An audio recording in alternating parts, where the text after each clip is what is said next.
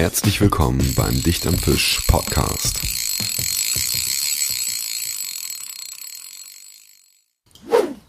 Moin Leute, herzlich willkommen beim Dicht am Fisch Podcast. Ich bin Christoph und ich habe dieses Mal einen extrem coolen Gast am Start und zwar Dr. Thomas Kleefoth.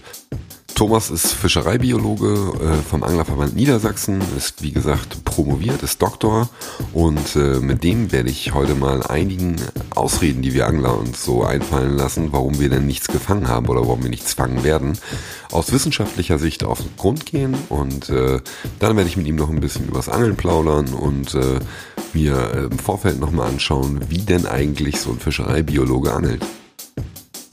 In meinen Vorstellungen ist das nämlich so, dass so ein Fischereibiologe, der das ganze Ding studiert hat, ähm, ganz genau weiß, in welchem Gewässer er zu welcher Zeit mit welchem Köder welchen Fisch fangen muss und dass es auch nicht länger als drei Würfe dauern kann, bis so jemand dann natürlich auch seinen Fisch überlistet hat. Aber ob das wirklich so war und ob das wirklich so ist, das hört ihr in den nächsten anderthalb Stunden hier im Dichter Fisch Podcast mit Dr. Thomas Kleefoth. Eine kurze Info für euch noch äh, am Rande. Wir haben das Ganze aufgenommen im Sommer 2019, im Juni. Und äh, ich war zu diesem Zeitpunkt leider erkältet ähm, und huste zwischendurch. Also bitte seht mir das nach. Ähm, ich habe versucht, alle Huster so gut es geht rauszuschneiden, aber leider war das nicht möglich. Und außerdem bin ich der Meinung, sollte man einen Podcast auch nicht schneiden. Jetzt aber viel Spaß bei Angler Latein und Wissenschaft mit Dr. Thomas Kleefoth. Thomas, herzlich willkommen, schön, dass du da bist. Ja, ähm, vielen Dank für die Einladung. Stell dich doch mal den Leuten vor. Was machst du und warum? Ja, mein Name ist Thomas Kleefoth, das äh, hast du ja schon gesagt. Und ähm, ich bin Fischereibiologe beim Anglerverband Niedersachsen. Das bedeutet, ich habe Fischereibiologie studiert und in diesem Fach auch promoviert und bin dann eben mit der Sachkenntnis 2012 beim Anglerverband Niedersachsen angefangen und berate dort Angelvereine, betreue Renaturierungsprojekte. Wir schreiben Stellungnahmen, kümmern uns um die Belange der Angler und die Interessen der Angelvereine und der Anglerschaft. Sehr gut. Also Fulltime-Job, Angeln. Nein. aber aber Fulltime-Job äh, hast du mit Angeln zu tun. Ja, total. Also, äh, ja. Meine erste konkrete Frage an dich ist, wie bist du dazu gekommen, das zu studieren? Also, wie kommt man da drauf? Warst du vorher passionierter Angler und hast gesagt, okay, ich interessiere mich auch voll für das, was hier passiert, biologisch? Oder hast du gesagt, ähm, ich habe voll Bock zu promovieren, wo geht das am einfachsten? ja, genau, das ging dann in der Fischereibiologie. Nein, also ich angel ähm, im Grunde seit ich laufen kann. Also schon in frühester Kindheit habe ich so einen Forellenbach bei mir in meiner Heimatregion beackert und äh, da so schwarz und illegalerweise irgendwelche Bachforellen und Barsche rausgeholt. Und ähm, da kam das Interesse für Gewässer und Fische sowieso schon her. Und äh, ich wusste länger nicht so richtig, was ich denn studieren möchte. Und irgendwann habe ich einen Artikel im Blinker gelesen. Und da Ach. stand drin, man kann Fischereibiologie studieren. Geil. Und dieser Artikel wurde geschrieben von Professor Arlinghaus, damals selbst noch junger Student. Und äh, ja, später habe ich dann bei ihm meine Doktorarbeit geschrieben. Also so haben sich unsere Wege sozusagen immer mal wieder getroffen. Und ich hatte das im Blinker gelesen und gedacht, ja, das, das würde ich gerne mal machen. Und dann habe ich mich nach dem Abitur dann dort angemeldet und tatsächlich dann Fischereibiologie studiert und promoviert, ja. Sehr schön. Sehr, sehr schön. Das finde ich gut. Ähm, was ich mich immer frage, also ich habe einen Freund, der hat einen Kumpel, der ist äh, Diplom-Fischwirt, mhm. was ja in eine ähnliche Richtung geht, weil die auch einen sehr biologischen Anteil teilweise haben in ihrer Arbeit und der sagt dann immer so, ja, das ist voll krass, der und der, der, der äh, sagt dann ja, hier an die Strömungskante musst du jetzt werfen und dann äh, zu dem und dem Wasserstand, äh, da knallt es auf jeden Fall und dann fangen die halt riesengroße Barsche. Oder der sagt halt, ja, nee, die Fische kommen jetzt heute Abend da und da zum Fressen vorbei ähm, und dann fangen die halt riesengroße Karpfen. Ähm, gehst du anders ans Angeln heran als vielleicht ein Nicht-Naturwissenschaftler, der das studiert hat? Manchmal vielleicht ja. Aber grundsätzlich, wenn ich angeln gehe, bin ich Angler. Und äh, versuche natürlich auch beim Angeln die Fische zu verstehen, die Umwelt zu verstehen, aber jeder ambitionierte Angler macht ja das Gleiche. Ja, möglicherweise habe ich aber einen größeren Background an, an Hintergrundwissen sozusagen aus der Literatur, aus der Forschung, wo ich vielleicht das eine oder andere besser erklären kann. Aber grundsätzlich versuche ich genau wie jeder andere Angler auch mir vorzustellen, was machen die Fische gerade, wo kann ich sie finden, wie kann ich sie überlisten. Die Kerngedanken sind die gleichen. Okay, also ich muss dazu sagen, wir waren eben zusammen angeln. Richtig. Wir waren auch erfolgreich zusammen angeln. Äh, kommen wir vielleicht auch, oder kommen wir auf jeden Fall später auch noch zu. Ähm, und ich war erstaunt, äh, wie normal du geangelt hast. also ich habe jetzt wirklich äh, erwartet, also in seinen kühnsten Träumen äh, stellt man sich ja immer vor, also man ist ja als Angler immer auf der Jagd nach dem Fisch und fragt sich ja immer, wie kann ich jetzt äh, mit den und den Gegebenheiten diesen und jenen Fisch an der und der Stelle überlisten. Und ähm, dann denkt man sich ja, boah, wenn ich jetzt bloß wüsste, wie diese Fische ticken oder wie äh, jetzt äußere Umwelteinflüsse das beeinflussen und so weiter und so fort. Ähm, das versucht man ja als passionierter, engagierter, aktiver Angler schon, ähm, denkt sich dann aber immer, ey, wenn ich das studiert hätte und richtig Plan hätte, ähm, dann würde ich das ganz anders machen bestimmt. Und äh, ich habe vorhin die ganze Zeit darauf gewartet, dass du mal so einen raushaust, wie ja, ist klar, dass wir an der und der Stelle nichts fangen, weil äh, hier schwimmt die und die Alge rum oder sowas, ne? Und ich war erstaunt, dass es halt einfach nicht so war. Und ich fand das äußerst geil, dass es einfach äh, eben das Angeln mit dir so war, ähm, also wie mit jedem anderen Angeln zu gehen, der aktiver, passionierter Angler ist und dass ähm, ich tatsächlich äh, erstaunt war, aber auch erfreut war, äh, dass es halt nicht so äh, wissenschaftlich war. Also man stellt sich das tatsächlich, und ich glaube, viele Leute stellen sich das ganz anders vor. Also Möglicherweise. Also natürlich ist das Angeln und auch vielleicht das Erfolgreiche. Wir waren ja Spinnfischen eben, ne? Also wir haben mit Gummifisch hauptsächlich gefischt. Ja. Da gibt's halt ein paar Köderführungsmethoden natürlich, aber ganz am Ende ist es ja so, wenn du einen Fisch fangen willst, das Aller, Allerwichtigste ist da zu angeln, wo der Fisch ist. Und äh, da kennst du das Gewässer hier, die Weser, sehr viel besser als ich. Auf diesem Abschnitt habe ich vorher noch nie gefischt.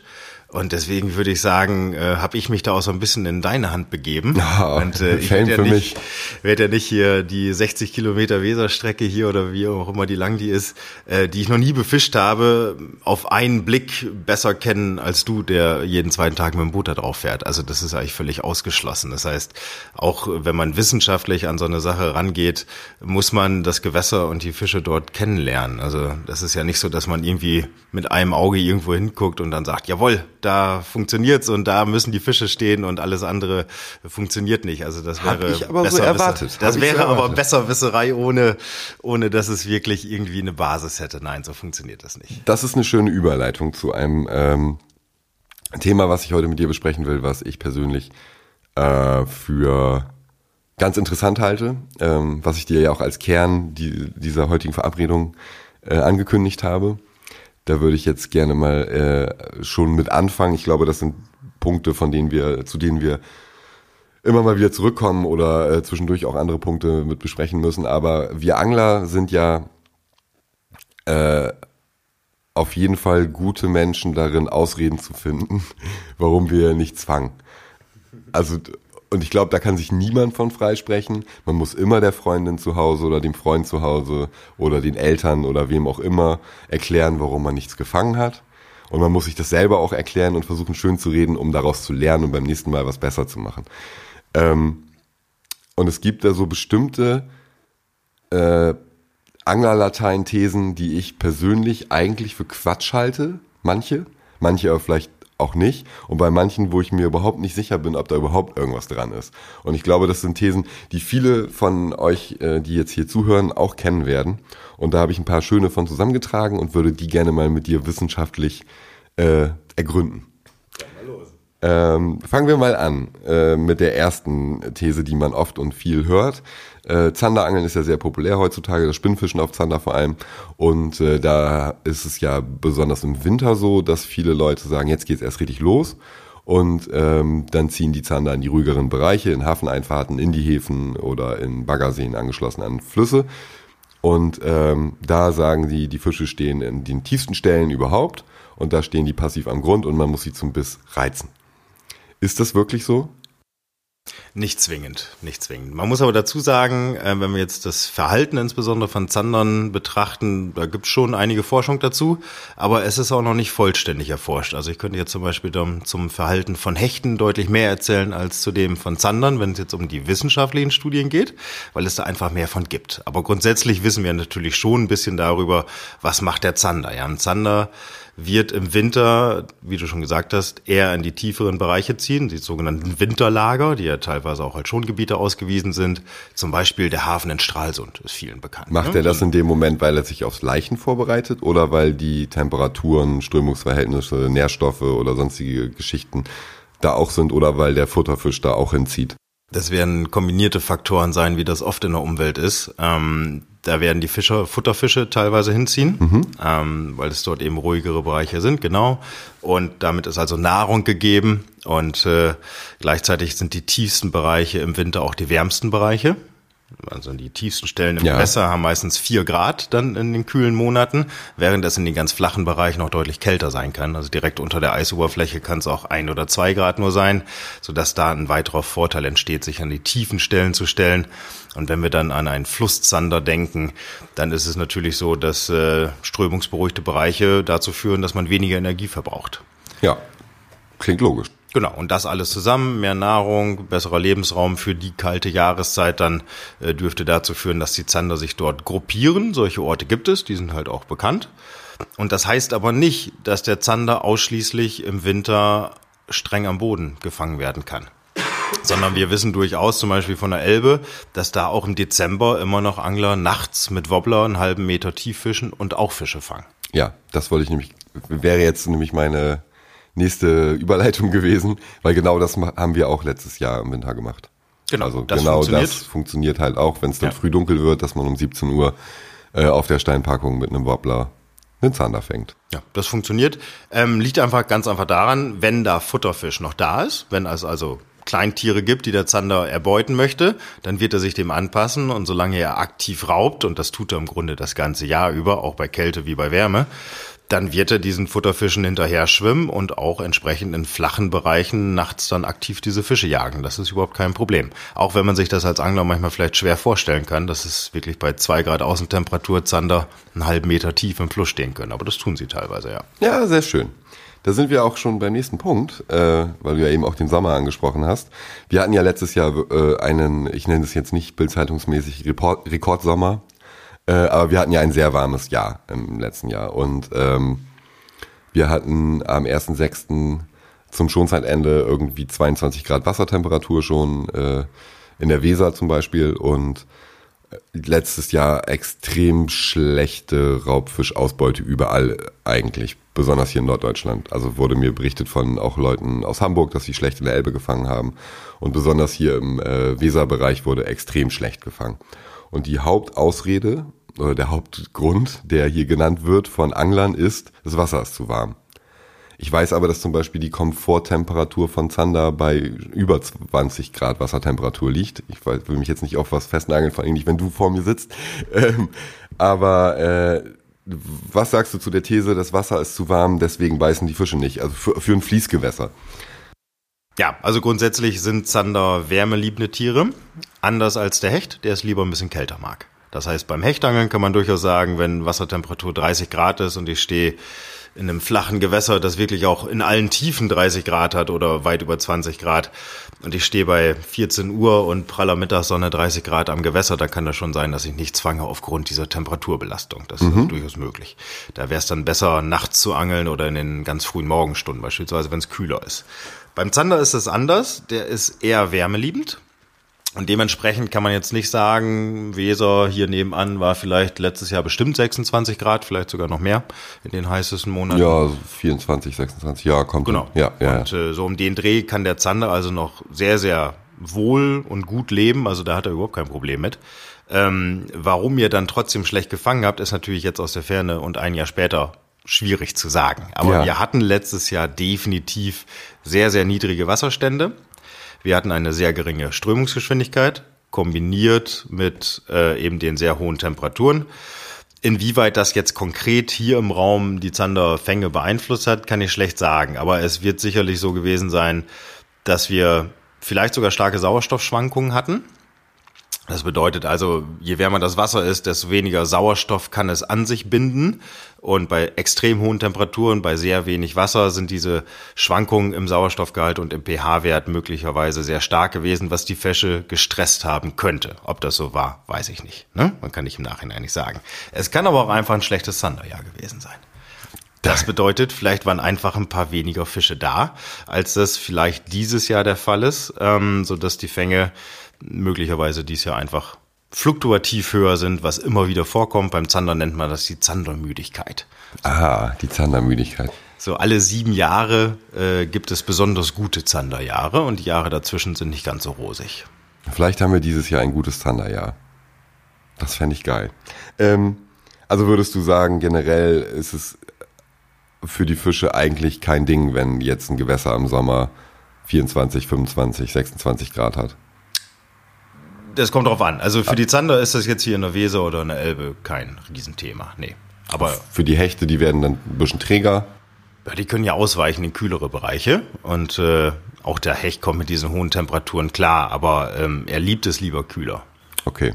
Das heißt, wenn ich jetzt Hecht angeln möchte in der Weser, der Elbe, dem Rhein oder sonst wo, dann mache ich das eher in tieferen Gefilden im Sommer die potenziell etwas kühler sind vielleicht. Genau, also wir haben ja hier zum Beispiel angeschlossene Baggerseen, äh, die ja. möglicherweise auch sehr klar sind und damit auch in tieferen, kälteren Bereichen von sechs, acht Metern noch ausreichend Sauerstoff haben. Und da werden auf jeden Fall Hechte rumschwimmen. Aber wir haben heute eben auch bei, weiß nicht, 22 Grad heute Wassertemperatur auch zumindest ein Hecht gefangen. Ja, also ja, ja. Das definitiv. sind schon auch normale Bereiche, wo man Hechte natürlich auch fangen kann, keine Frage. Ja.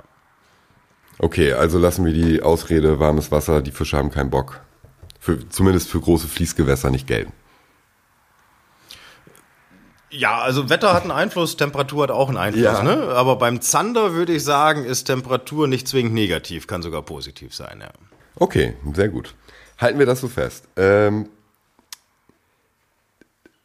jetzt eine der geilsten Angel, Angler-Latein-Punchlines des Jahrhunderts, die es auch vielleicht schon 100 Jahre gibt.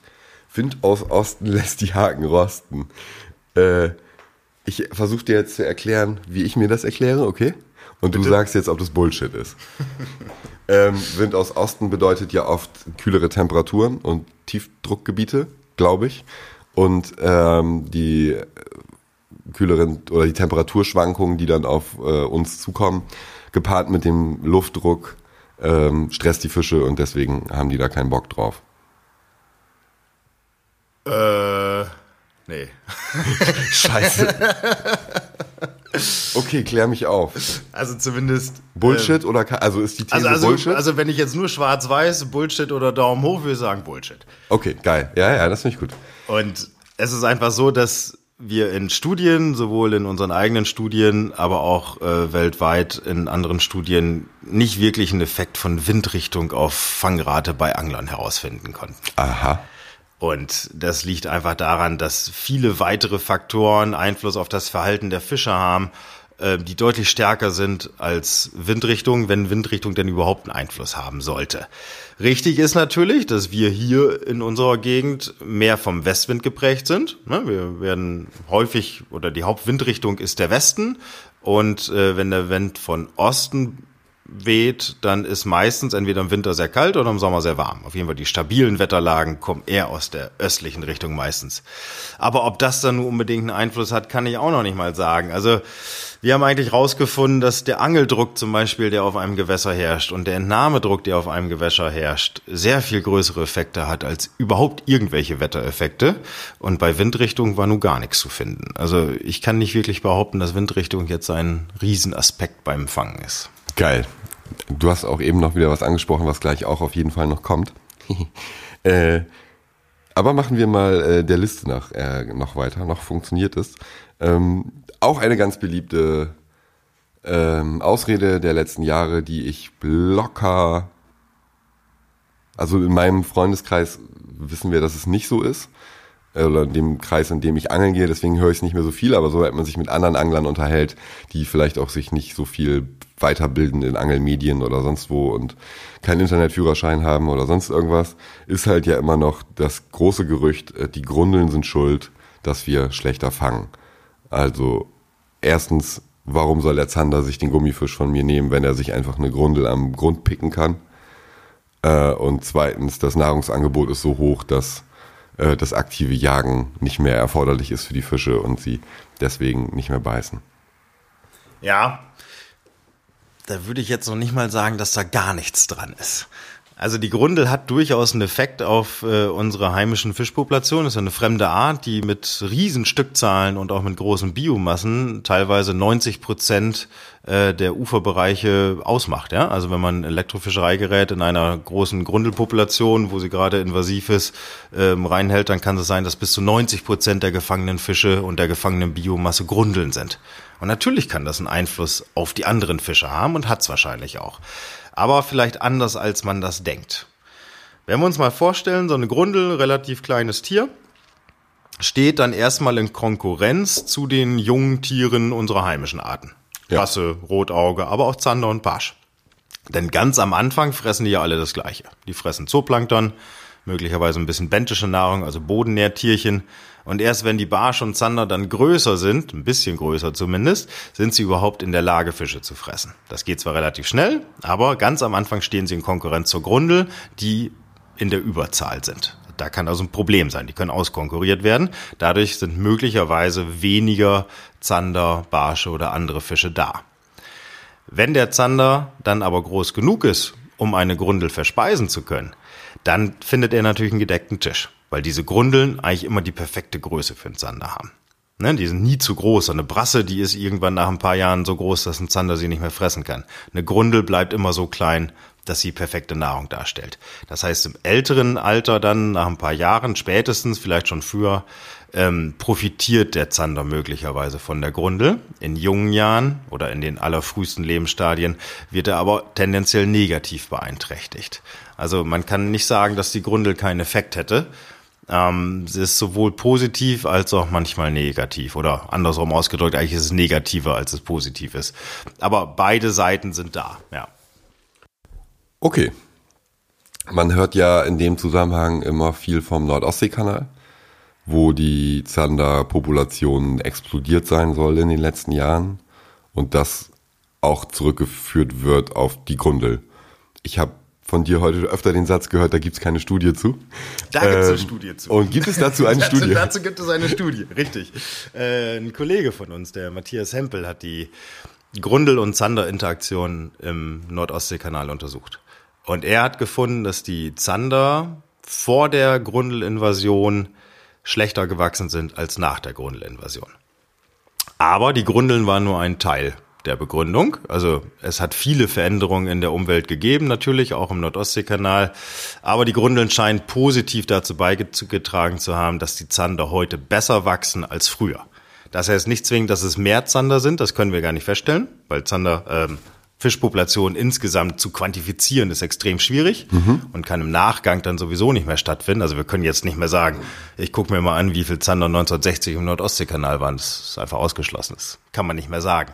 Aber wir wissen es übers Wachstum. Irgendein Alveli, der da noch lebt, der würde dir das erzählen können wahrscheinlich. Ja, allerdings wenig wissenschaftlich fundiert. Ne? Das wäre dann recht subjektiv, das Ganze. Ja, genau. Aber wir wissen aus alten Schuppenproben und aus alten Altersproben, dass die Zander heute besser wachsen. Und das wird teilweise auf die Grundel zurückgeführt. Ja. Weil sie ein sehr nährreicher Fisch ist. Weil sie vor allem verfügbar ist. Ja. Also Grundeln sind in ihrer Gesamtpopulation für Zander verfügbare Nahrung. Und ich hatte das Beispiel eben schon genannt, so eine Brasse, die wächst irgendwann aus dem Fenster raus. Die kann dann vom Zander nicht mehr gefressen werden, wenn sie drei Ja, ja, logisch, klar. Und die Grundel ist immer, wenn sie eine hohe Biomasse hat, immer verfügbar, in hohen Stückzahlen leicht zu erbeuten, weil sie schlechte Schwimmer sind. Das ist natürlich positiv für den Zander. Was hältst du generell von so Projekten, dass äh, bestimmte Fischarten besetzt werden, um der Grundelpopulation äh, Herr zu werden. Also es werden ja zum Beispiel Quappen viel besetzt, ähm, die ja grundnah rauben ähm, und gerne und viel Grundeln essen sollen. Ähm, und ich habe mir das mal genauer angeguckt, wie viel jetzt in den Gewässern, in denen ich aktiv und viel Angel besetzt wurde und habe das mal für mich einfach so vom Gefühl her in Relation gestellt und habe gedacht, so ja, toll, wie sollen jetzt so und so viel 100 Kilo Quappen so viele Tonnen von Grundeln essen. Ähm, glaubst du, das ist eine Maßnahme, die irgendwann Früchte trägt oder glaubst du, das ist äh, Perlen vor die Säue und aber nice, weil wir vielleicht bald wieder Quappen regelmäßiger fangen können? Ja, also ich würde das in dem Gesamtkontext sehen und da sehe ich es positiv. Die Quappe ist ja eine heimische Fischart und sowohl im Elbe-System als auch im Weser-System ähm, absolut heimisch. Aber selten geworden, ne? Aber selten geworden aufgrund von Flussverbauung, äh, Gewässerverschmutzung früher. Heutzutage hat die Quappe schwer über die Flusssegmente hinwegzuwandern, weil wir so viel Unterbrechung haben, Querverbauung haben. Und da halte ich schon für wichtig, diese Art zu erhalten und auch zu besetzen. Gleichzeitig gibt es Hinweise aus Kanada, wo Besatz mit Quappen, wo sie übrigens auch heimisch ist, ist die gleiche Art, Lothar, Lothar, Kanada, Europa ist das gleiche in dem Fall. Lothar heißt sie? Lothar, Lothar, Lothar, genau. Geil. Lothar, Lothar. Lothar. Quappenlothar. Lothar, genau. Und äh, dort konnte die Grundelpopulation äh, signifikant reduziert werden mit der Quappe. Gleichzeitig ist die Quappe aber ein extrem kälteliebender Fisch, ist ja der Süßwasserdorsch, ein Verwandter Ja, vom Dorsch. genau. Und die fressen eigentlich nur im Winter und Herbst und Frühjahr. Wenn es zu warm wird, dann fressen die faktisch gar nichts mehr. Zumindest wenn es die Großen sind. Dann Und was machen die dann? Die ernähren sich von ihrer Leber. Die haben eine extrem große Leber und die hängen dann wirklich nur ab. Also die machen nicht viel oder wenn sie können, schwimmen sie ins kältere Wasser. Das kennen wir von der Oderquappe, also der Grenzfluss zu Polen. Hat keine Querverbauung auf deutschem Gebiet und die wandern dann bis in die Ostsee, bis in das Brackwasser, um sich dort dann von Fischen zu ernähren im deutlich kälteren Wasser und kommen dann zu Leichen wieder zurück. Witzig. Das ist ja interessant. Das finde ich gut. Das heißt aber, dass du glaub, glaubst nicht zwingend, dass der Quappenbesatz jetzt hier was an der Dezimierung der Grunde in deutschen Flusssystemen Es ist davon auszugehen, weil ja wird. Quappe auch eine begrenzte Ressource ist und gerade die heimische Weserquappe ist wirklich schwer zu bekommen als Besatzfisch. Wir Mhm. beim Anglerverband züchten die zwar, aber in solch vergleichsweise kleinen Mengen, dass wir nicht ein ganzes Wesersystem damit bestücken könnten. Nee. Und das führt einfach dazu, dass wir damit was Gutes tun für die Quappe, äh, möglicherweise die eine oder andere Grundel reduzieren, aber die natürlichen Schwankungen der Quappen, äh, der Grundelpopulation sind wahrscheinlich viel größer als die Effekte der Quappen. Okay, eine Grundelfrage noch. Ähm, ich habe mal gelernt, dass ein Gewässer nur so und so viel Anteil von Biomasse verträgt. Ähm, verdrängt die Grundel in unseren heimischen Flüssen andere Fischarten? Ja. Äh, merkbar? Also würdest du sagen, we- es ist weniger Weißfischpopulation da? Also ich weiß es jetzt vom Köderfischangeln. Wenn ich Köderfische angeln möchte, dann fange ich ähm, 15 Grundeln und eine Rotfeder. Ähm, Liegt es daran, dass einfach die Grundeln eher auf dem Platz einfach sind, weil sie sowieso da sind? Oder liegt es auch daran, dass die Grundel vielleicht schon den heimischen Weißfisch verdrängt hat? Oder Grundsätzlich gibt es für jedes Gewässer eine sogenannte Tragekapazität. Das bedeutet, es gibt Nahrung XY und diese Nahrung für die Fische kann so und so viel Kilogramm Fischbiomasse ernähren. Alles, was darüber hinaus passieren soll, beispielsweise durch Fischbesatz, wird scheitern, weil ein Gewässer eben nur basierend auf seinen Nahrungsanteilen bestimmte Mengen an Fischen ernähren kann. Die Grundel ist ein bisschen speziell. Sie erschließt sich teilweise auch neue Lebensräume in den Steinpackungen, frisst da die Zebramuscheln auf zum Beispiel, die nicht jedes kleine Rotauge geknackt kriegt. Das heißt, möglicherweise nutzt sie auch noch Ressourcen, die vorher ungenutzt geblieben sind. Aber insgesamt muss man davon ausgehen, dass die Tragfähigkeit der Gewässer nicht verändert ist in den vergangenen paar Jahren oder kaum verändert wurde und deswegen die Grundel dann sicherlich auch Fische verdrängt hat. Und zwar mit den Effekten, die ich eben erklärt habe, dass sie in Konkurrenz zu unseren jungen heimischen Fischen steht. Und jede Grundel, die sich durchsetzt, bedeutet dann gewissermaßen, dass sich ein oder zwei weniger Rotaugen und Brassen durchsetzen. Okay. Nicht gut, aber interessant. Kommen wir jetzt zu deinem, glaube ich, das haben wir noch gar nicht, eingangs noch gar nicht geklärt. Du arbeitest den ganzen Tag mit Fischen. Theoretisch. Also ja, Mit fischverwandten Themen, ja. ja. Genau. Ähm, also ist- die sitzen jetzt nicht bei euch im Büro, äh, die Fische, das sind nicht deine Kollegen, klar. Ähm, hast du einen Lieblingsfisch? Oh, das ist schwer. Also ich glaube, du hast dich während deines Studiums sehr dem Hecht gewidmet. Hecht und Karpfen, also Forschung habe ich besonders viel zu Hecht und Karpfen, aber auch ein bisschen zu Schwarzbarsch gemacht, plus noch ein paar andere Fischarten. Aber jetzt zu sagen, dieser eine Fisch ist mein absoluter Liebling, ah, da tue ich mich schwer. Okay, das ist ja das ist interessant zu wissen. Also für jemanden, der das beruflich macht und studiert hat, also ich kann von mir aus, oder viele können das ja schnell sagen, ich sag sofort, wenn du mich fragst, was der Lieblingsfisch, Meerforelle. So. Ja. Oder wenn und aber, absolut ja. Meerforelle. Ich bin fasziniert von sehr vielen Arten, vielleicht ist das mein Problem. Ja, das ist aber auch schön. Das finde ich gut. Ähm, nichtsdestotrotz kommen wir mal zu einem deiner Studienschwerpunkte, dem Kneipenschläger Hecht.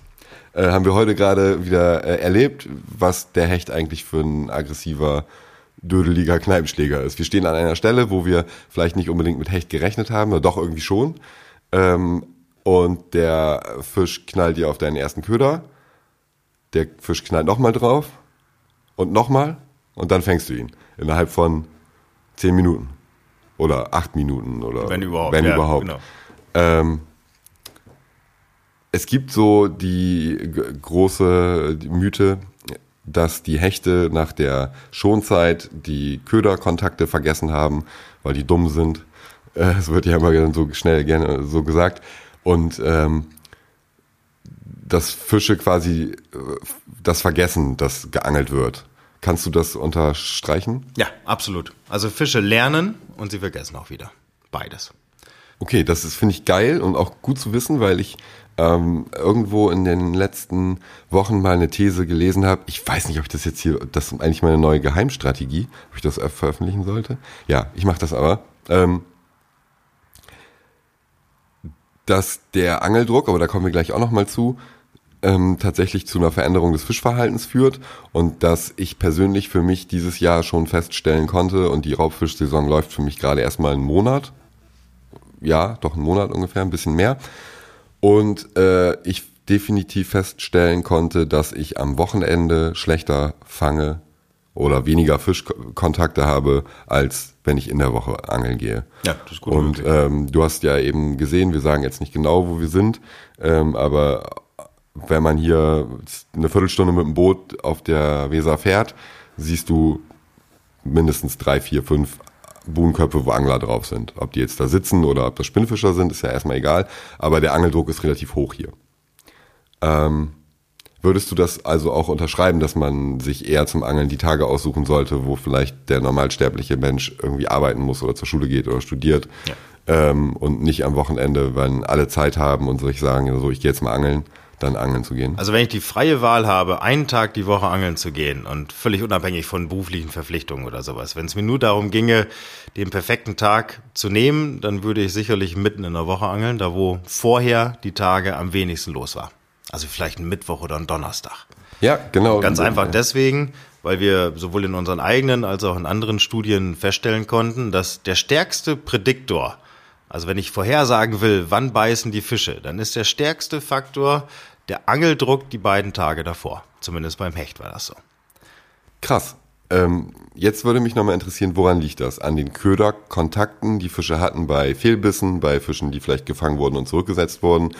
Oder ist es auch tatsächlich das ständige Platschen der Köder in die äh, Standbereiche der Fische oder die Schnur, die da andauernd durch irgendwelches Kraut gezogen wird und Kraut rausgerissen wird. Also ich stelle mir das halt für einen Fisch de definitiv nervig vor. Wir haben vorhin eine kleine Hafeneinfahrt beangelt für eine Viertelstunde und hatten quasi bei jedem Wurf auch irgendwie Kraut dran und haben jeder irgendwie unser Krautbündel da durchgezogen und haben bestimmt jeder in einer Minute drei Würfe gemacht und dann kann man ja schnell, ich kann nicht rechnen, aber man kann es schnell hochrechnen, dass es ganz schön oft da geknallt hat und geplatscht hat und ähm, wenn du da auf, weiß ich nicht, 100 Quadratmeter, 200 Quadratmeter Wasserfläche als Fisch stehst, geht dir das doch auch auf den Sack, oder? Also. so als Fisch gesprochen. Ja. ja, es sind wie immer eigentlich kombinierte Effekte. Also erstens haben wir die Lautstärke des Anglers. Genau, er wirft, er fährt Boot, er trampelt am Ufer rum, er macht alles Mögliche, was den Fisch irgendwie beeinträchtigt. Man muss dazu wissen, dass Fische versuchen, Räuber zu vermeiden. Die wollen nicht gefressen werden. Das ist ein natürlicher Instinkt, so wie der Mensch ihn auch in sich trägt. Und selbst ein großer Hecht versucht also irgendwie Störung aus dem Weg zu gehen. Das heißt nicht, dass er nicht, sich nicht an Störung gewöhnen kann. Aber grundsätzlich gilt, alle Form von intensiver Störung wird negativ wahrgenommen, möglicherweise. Wir haben viel, viel Bootsverkehr am Wochenende. Auch das hat einen Effekt auf der Weser. Ne? Die ganzen Freizeitkapitäne, die mhm. ebenso hier ja, am Freitagnachmittag ja. angefangen haben. Wir haben Anglerboote, wir haben das Platschen vom Köder, wir haben auch Fische, die gefangen werden. Und äh, da setzt dann auch teilweise soziales Lernen ein. Zumindest konnte ich das bei Karpfen nachweisen. Dass Nein. eine Karpfenpopulation in einem Teich insgesamt, alle 40 Fische waren scheu nachdem ich nur einige wenige Individuen aus der Gruppe herausgefangen habe. Das heißt, die haben das beobachtet und waren dann selbst schüchterner, als sie vorher waren und schlechter fangbar. Das heißt, wir haben ganz, ganz viele Effekte. Du hast die direkt gefangenen Fische, die entnommen werden. Du hast die direkt gefangenen Fische, die zurückgesetzt werden, die sich danach dann ein bisschen anders verhalten, zumindest ein bis zwei Tage lang. Ähm, und wir haben eben diese ganzen Störwirkungen, das Rumtrampeln, das Planschen, das Werfen. Und irgendwann hat der Hecht halt da oder der Zander oder der Barsch jeden Köder gesehen und dann ignoriert er das erstmal eine Zeit lang, weil er dazugelernt hat, da stimmt irgendwas nicht. Okay, also Fische sind auf jeden Fall nicht doof. Ich habe letztes Jahr ein ganz schlechtes Zanderjahr gehabt. Wir haben mal drüber gesprochen. Ich werde es jetzt hier nicht öffentlich machen, wie viele Zander ich gefangen habe. Auf jeden Fall äh, habe ich den einen, den ich gefangen habe, ähm, das habe ich großspurig vor meinen Freunden immer angekündigt, dass ich das machen werde und ich habe es gemacht. Ich habe dem Fisch gesagt, äh, pass auf, sagt dein Kumpels, ich bin jetzt da, die sollen sich verstecken. Und äh, habe den zurückgesetzt. Der war natürlich nicht maßig. Und äh, da, danach habe ich keine Zander mehr gefangen. äh, ist natürlich jetzt überspitzt und übertrieben, aber kann man sich das so vorstellen, dass wenn man jetzt, da steht eine Rotte von Fischen, sagen wir sechs Zander, sind zusammen unterwegs und gerade auf Grundeltour statt auf Kneipentour und ähm, man holt einen da raus und setzt den zurück. Der schwimmt zu seinen Kumpels und sagt denen, ey, lass lieber abhauen, hier sind bescheuerte Angler. Ganz so wird's nicht sein, aber das soziale Lernen von Gruppentieren, das konnte ich in meiner Doktorarbeit zeigen, ist aber auch ansonsten schon gezeigt worden. Ja, also Fische lernen durch Beobachtung der anderen Tiere. Vergessen die auch wieder? Die können auch wieder vergessen, ja. Und das ist dann aber auch ein bisschen artabhängig. Also wir wissen, dass so ein Hecht zum Beispiel deutlich besser fangbar ist nach der Schonzeit. Wenn er vier, fünf Monate nicht beangelt wurde, dann beißen die Fische einfach besser. Mhm. Liegt aber auch daran, dass die Hechte natürlich nach der Laichzeit wahnsinnig viel Hunger haben. Die brauchen Energie, die haben ja gerade ihre Eier abgelegt. Das hat alles sehr viel Energie gekostet, die muss wieder aufgefüllt werden. Aber ähm, ja, die, die Fische vergessen teilweise. Beim Karpfen kann es über ein Jahr sein. Ähm, also es gibt schon alte Studien aus Holland, die gezeigt haben, dass Karpfen sich viele Monate erinnern konnten an ein Fangerlebnis und dann also entsprechend auch sensitiv den Haken gegenüber reagiert haben. Mhm. Und neuere Studien zeigen, dass es möglicherweise noch länger ist. Also durchaus ein langes Lernvermögen. Was aber nicht heißt, dass man nicht auch den einen und denselben Karpfen, das Einzeltier, die Fressmaschine im Bestand, zweimal am Tag fängt. Beides ja, ist also möglich. Also ich habe ähm, das kennt wahrscheinlich jeder von euch, der hier zuhört, der irgendwie Karpfenangler im Freundeskreis hat oder selber auch Karpfen angelt. Ähm, wir haben hier einen relativ ähm, größeren See in der Nähe, wo ein guter Karpfenbestand drin ist, der seitdem ich denken kann, von Karpfenanglern beackert wird. Und äh, wir haben einen ähm, Karpfenprofi auch hier wohnen, äh, dessen Namen ich jetzt nicht sage, ähm, der definitiv da jeden Fisch schon mal gesehen hat und auch Fische teilweise zwei oder dreimal gefangen hat. Ähm, in einer Zeitspanne von teilweise sieben, acht Jahren. Ähm, und da ist aber echt hoher Angeldruck, ne? Dann ist es so, dass die Fische da vielleicht, dass der Bestand so groß ist, dass man doch immer wieder da fängt. Das wird verschiedene Gründe haben. Ähm, also grundsätzlich ist es so, dass auch so ein Karpfen teilweise, also die fängige Population der Gesamtpopulation, ähm, die wird immer mal wieder am Haken landen. Also das konnte ich zeigen, dass einige Individualtiere halt ein bisschen risikofreudiger sind, ähm, dass sie sich also eher dem Haken nähern, dass sie äh, mehr fressen und dann am Ende auch mehr am Haken hängen. Und äh, diese Tiere werden also immer wieder gefangen.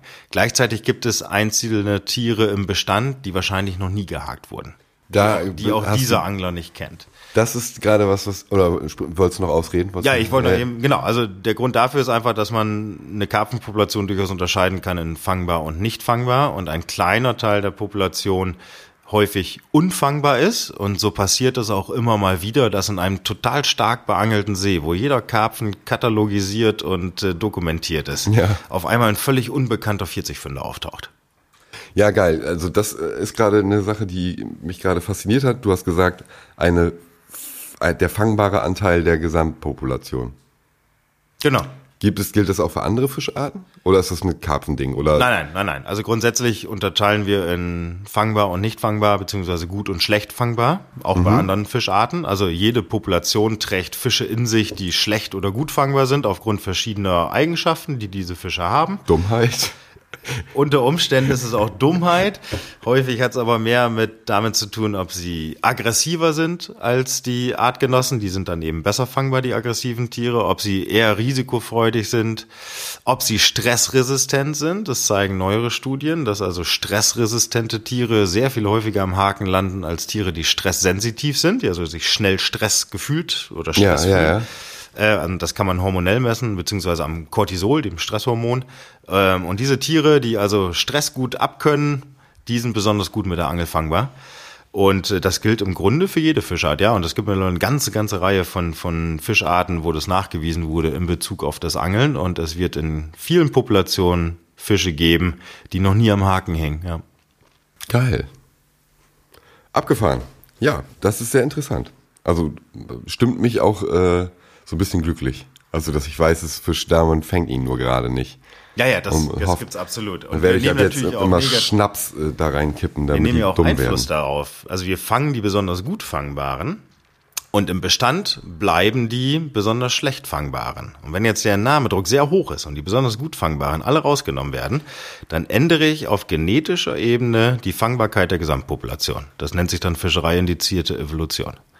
Das heißt, über Jahre gesehen, wenn sehr hoher Entnahmedruck vorherrscht, wird die Gesamtpopulation von sich aus schlechter fangbar, weil die Gene dahinter, die also mitbestimmen, wie gut fangbar ein Fisch ist, dahingehend anders verteilt werden, dass immer mehr schlecht fangbare Tiere bestanden. Geil. Jetzt werfe ich eine These in den Raum.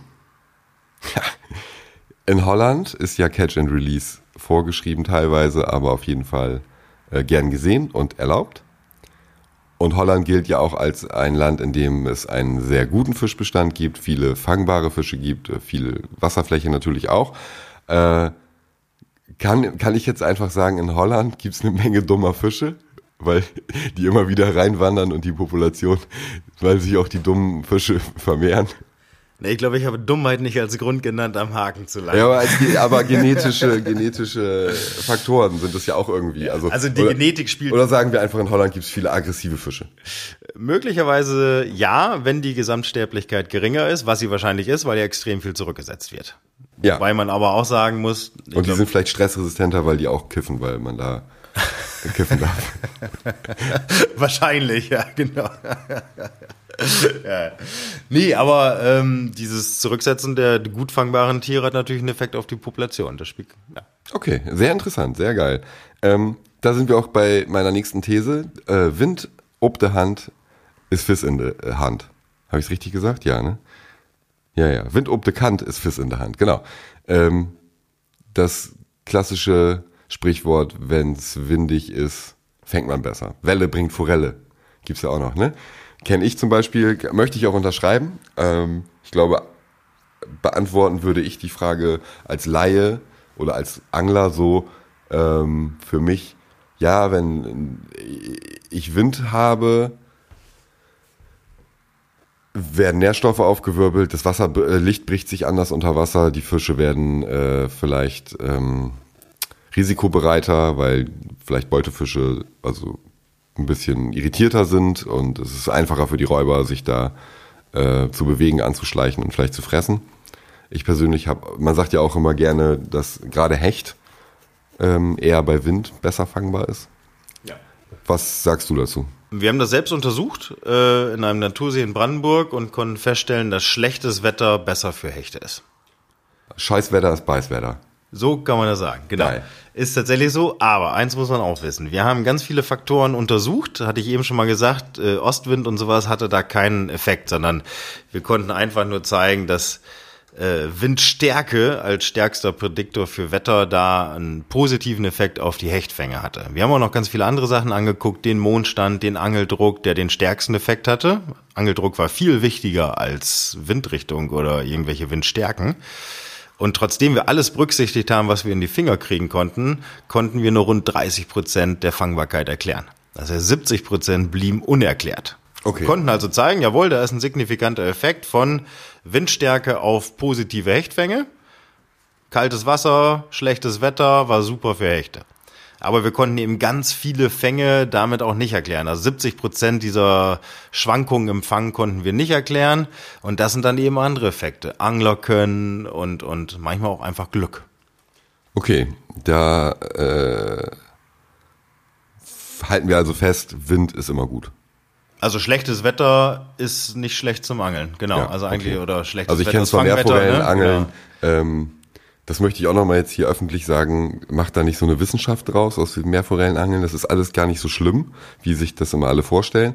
Ähm, aber ich kann da auch definitiv sagen, dass ich bei ähm, Welle bringt Forelle auf jeden Fall besser fange. Also bei ja, es gibt Wasser sind ja auch die Faktoren, dass Nahrung da ist, dass der Beute oder der ähm, Kleinfisch dann dahin zieht, wo die Nahrung aufgespült wird und da frisst und dann die Forellen hinterherziehen, so wie es dann im Flusssystem auch Hechte Zander machen oder an Seen, wo dann auf dem Ufer der Wind steht, ist logisch, klar, dass da mehr Nährstoffe dann angespült werden und einfach mehr Biomasse und Aktivität dann ist.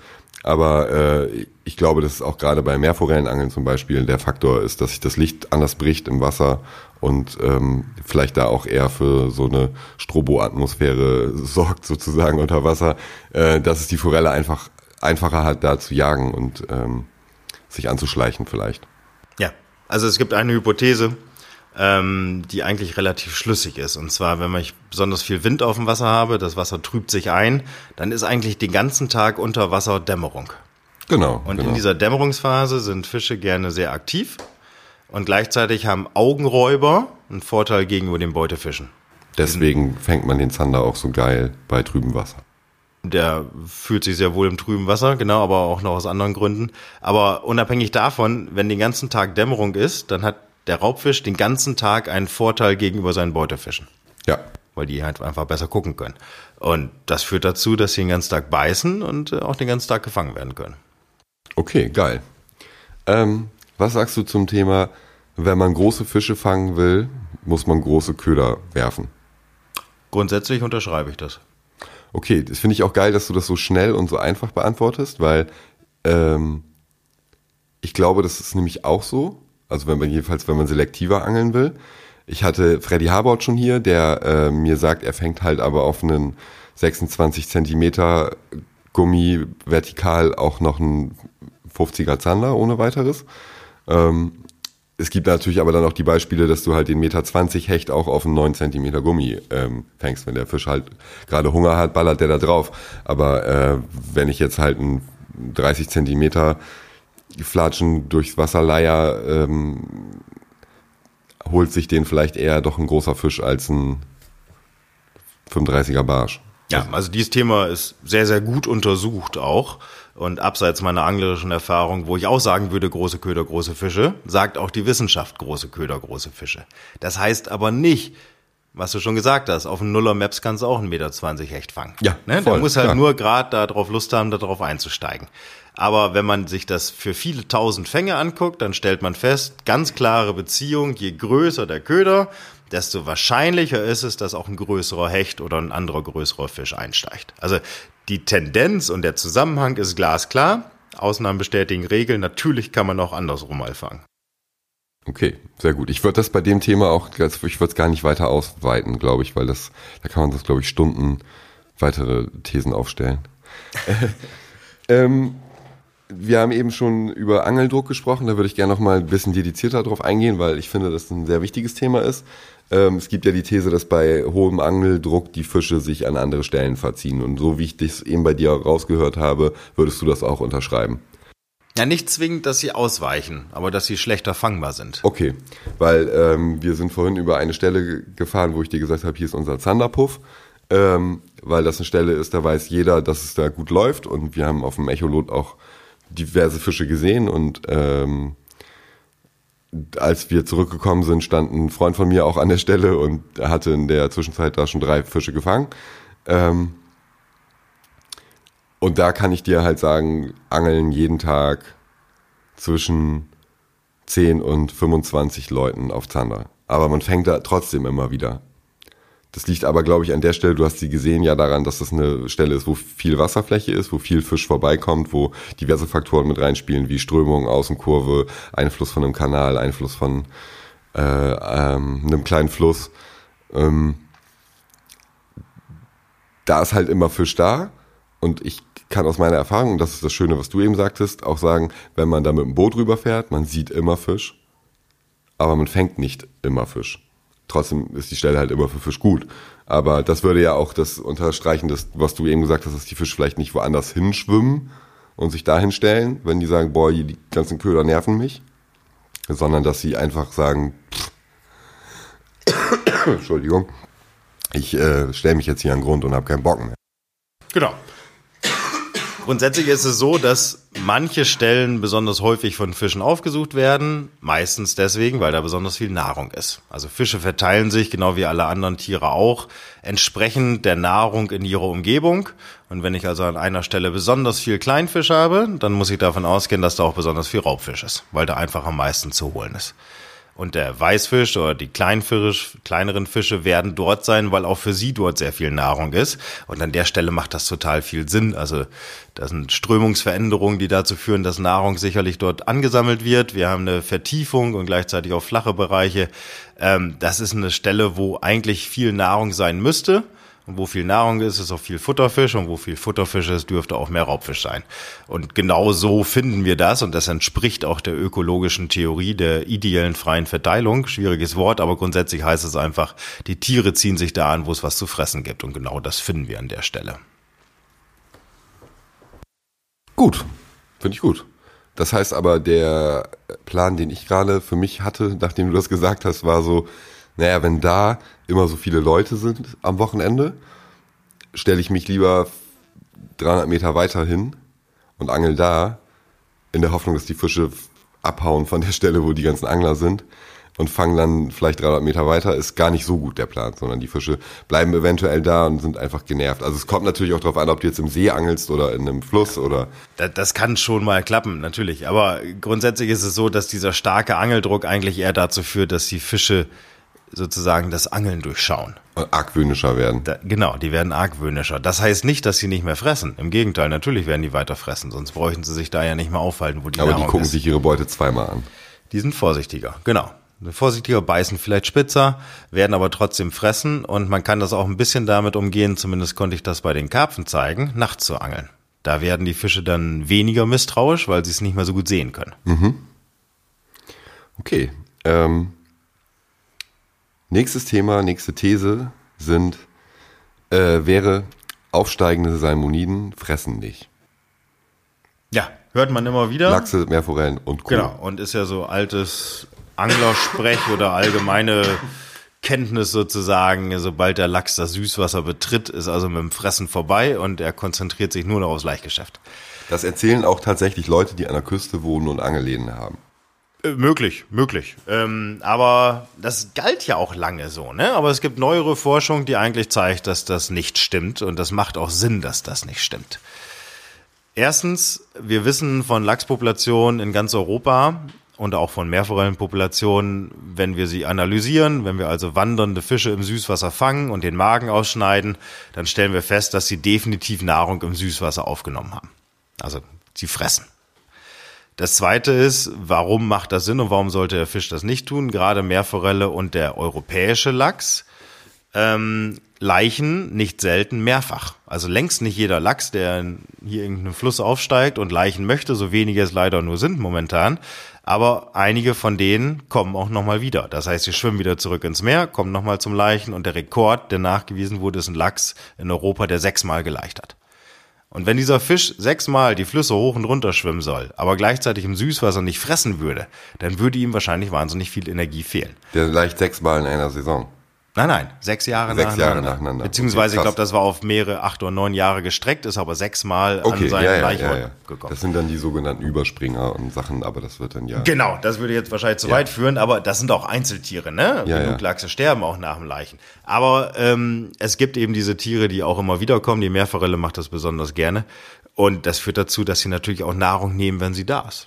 Während des Laichgeschäfts selber haben sie wahrscheinlich auch hormonell andere Sachen im Kopf, aber während der langen Wanderung, die ja durchaus mehrere Wochen dauern kann, dann äh, fressen die durchaus, ja. Und die Forschung zeigt das auch. Also gibt es eigentlich keine Bedenken, dass diese Salmoniden nicht im Süßwasser Okay, was hältst du aus biologischer Sicht, auch als jemand, der sich äh, gerade in Niedersachsen ja äh, beruflich damit auch beschäftigt und sich dafür engagiert, ähm, dass es freie Wege gibt für äh, Wandersalmoniden, ähm, davon, wenn Lachse und Meerforellen gezielt beangelt werden in Weser, Elbe, Wümme, Aller äh, oder sonstigen ähm, kleinen Flüssen, wo sie dann hinziehen.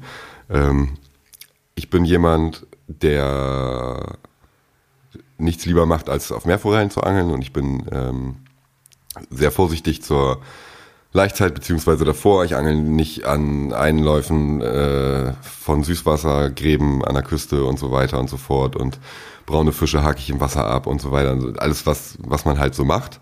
Ähm, wir haben vorhin schon mal drüber gesprochen, dass äh, es ja irgendwie dann auch paradox ist, dann zu sagen, okay, zwei Wochen später, wenn der Fisch irgendwo im Inland ist, ähm, ist er ja wahrscheinlich auch noch nicht mit dem Leichen durch. Dann beangel ich den aber dann da, weil er, also spricht da was gegen? Oder ist, ist das naja. verwerflich? Aus biologischer Sicht macht man da was mit kaputt, wenn man jetzt sich sagt, okay, ich weiß vor dem und dem wer stehen dann und dann Meerforellen und äh, ich kann die da fangen. Ähm, mache ich damit was kaputt oder mache ich da nicht was mit kaputt? Sind In einer Situation, wo bei uns jetzt natürlich aufgrund der Flussverbauung extrem wenige Wandersalmoniden zum Leichen aufsteigen können, kann es natürlich einen negativen Effekt haben, wenn ich die paar Tiere dann auch noch fange und entnehme. Klar. Andersrum, der Meerf die Meerforelle und der Lachs hier in der Weser, in der Wümme, in der Leine oder sonst wo in der Aller, oder egal, kann auch Elbe-Einzugsgebiet oder Ems-Einzugsgebiet sein. Die Tiere existieren nur, weil wir Angler uns darum gekümmert haben. Also wir haben eigentlich ein natürliches Recht auch auf den Fang dieser Fische. Okay, ja. Ne? Also ich kann jeden verstehen, der sagt, ich habe jetzt vielleicht von meinen Mitgliedsbeiträgen die letzten 30 Jahre 3000 Euro investiert, das waren bestimmt 10.000, 20.000 Brütlinge, dann darf ich doch mal eine Meerforelle mitnehmen. Dem kann man eigentlich nichts entgegenhalten. Nee, gar nicht. Ich würde das also moralisch nicht in Frage stellen, weil er dann sagt, ich entnehme eine Meerforelle aus dem Süßwasser. Andersrum, auf Populationsebene gedacht, also wenn ich jetzt nur von der Fischseite her denke, wäre es wahrscheinlich besser, ihn leben zu lassen, weil die paar Aufsteiger, die wir haben, die sich dann auch natürlicherweise vermehren, was immer besser ist, als gezüchtete Fische zu besetzen. Natürliche Vermehrung immer im Vorteil gegenüber den besetzten Fischen. Da müsste man sagen, lasst sie besser leben und wenn ihr eine fangt, setzt sie wieder zurück. Wenn ich von menschlicher Seite aus denke, kann ich auch die Entnahme nachvollziehen. Also ich bin da auch ein bisschen zwiegespalten. Ich selbst entnehme sie nicht, angel aber im Süßwasser auch fast gar nicht auf Salmoniden. Wenn dann auch wie du am Meer, Ostsee, da mache ich das super gerne. Im Süßwasser mache ich es einfach nicht. Deswegen komme ich da persönlich nicht in diesen moralischen Konflikt. Ja, das ist äh, sehr interessant zu wissen. Ähm, würdest du denn sagen, dass die Meerforellen und Lachse, die man im Elbe, Ems oder Weser Einzugsgebiet fängt, manchmal, oder es passiert ja jedes Jahr, dass durch Zufall meistens äh, Salmoniden gefangen werden, ähm, dass das Fische sind, die besetzt wurden vor Jahren oder sind das Fische, die aus dem natürlichen, also die vielleicht auf den Weg aus dem Flusssystem nicht wieder zurückfinden? Das ist ganz schwer zu sagen. Also wir haben ja kein flächendeckendes Monitoring. Wir markieren die Fische auch nicht flächendeckend. Deswegen kann man das schwer sagen, wo jetzt dieses Einzeltier herkam. In den meisten Fällen muss man wohl davon ausgehen, dass es sich um ehemals besetzte Tiere handelt. Das ist mhm. ziemlich wahrscheinlich, äh, weil ja in, in siebenfachen Stückzahlen äh, Lachs und Meerforelle jedes Jahr allein in Niedersachsen besetzt wird. Das sind eine Riesenmengen, die da ja, ja, genau. getätigt werden. Und dass da ein paar von wiederkommen, liegt auf der Hand. Und dass es nicht mehr sind, hat andere Gründe als den Angler. Ähm, ja, es können aber auch gleichzeitig fremde Fische sein, ne? Also es kommt natürlich auch zu Migrationen. Die Dänen setzen auch sehr viele Fische aus. Also möglicherweise mhm. sind es auch dänische Fische, die mal einen deutschen Fluss hochsteigen. Ganz so ist es ja nicht, dass der wirklich immer in den gleichen Fluss zurückschwimmt. So wirklich sagen kann man das nicht. Wir finden das nicht raus und da wir es kaum untersuchen, werden wir es auch wahrscheinlich so schnell nicht wissen. Ich könnte ja für den Angelverband Niedersachsen vor den Wehren gezielt auf Lachse angeln. Das würde dir und gefallen. für euch die Fische ja. markieren. also ich würde das, ich würde das machen. Ja, du müsstest aber dann äh, die Tiere wiederfangen, die wir schon als Setzlinge markiert haben. Ja, dafür müsste ich ja viel angeln. Ja, natürlich. Und oft. Bezahlte Arbeitszeit. Ich mache das unentgeltlich. Ehrenamtlich würde ich gerne vor den Wehren auf Lachse angeln. Im Dienste der Wissenschaft. Ähm, ja, äh, danke für die Einschätzung auf jeden Fall. Ähm, ich glaube, dein, heißt es Doktorvater? Mhm. heißt so, ne? Äh, Robert Arlinghaus, der vielen Leuten ein Begriff ist, ähm, hat mal eine Studie gemacht, ich hoffe, ich erzähle jetzt keinen Quatsch, du wirst mich vielleicht gleich verbessern, dass es so und so viel äh, Überlebenschancen gibt für Fische, die zurückgesetzt werden. Das gilt sowohl für untermaßige Fische als, ich glaube, er hat es anhand von Zandern sogar.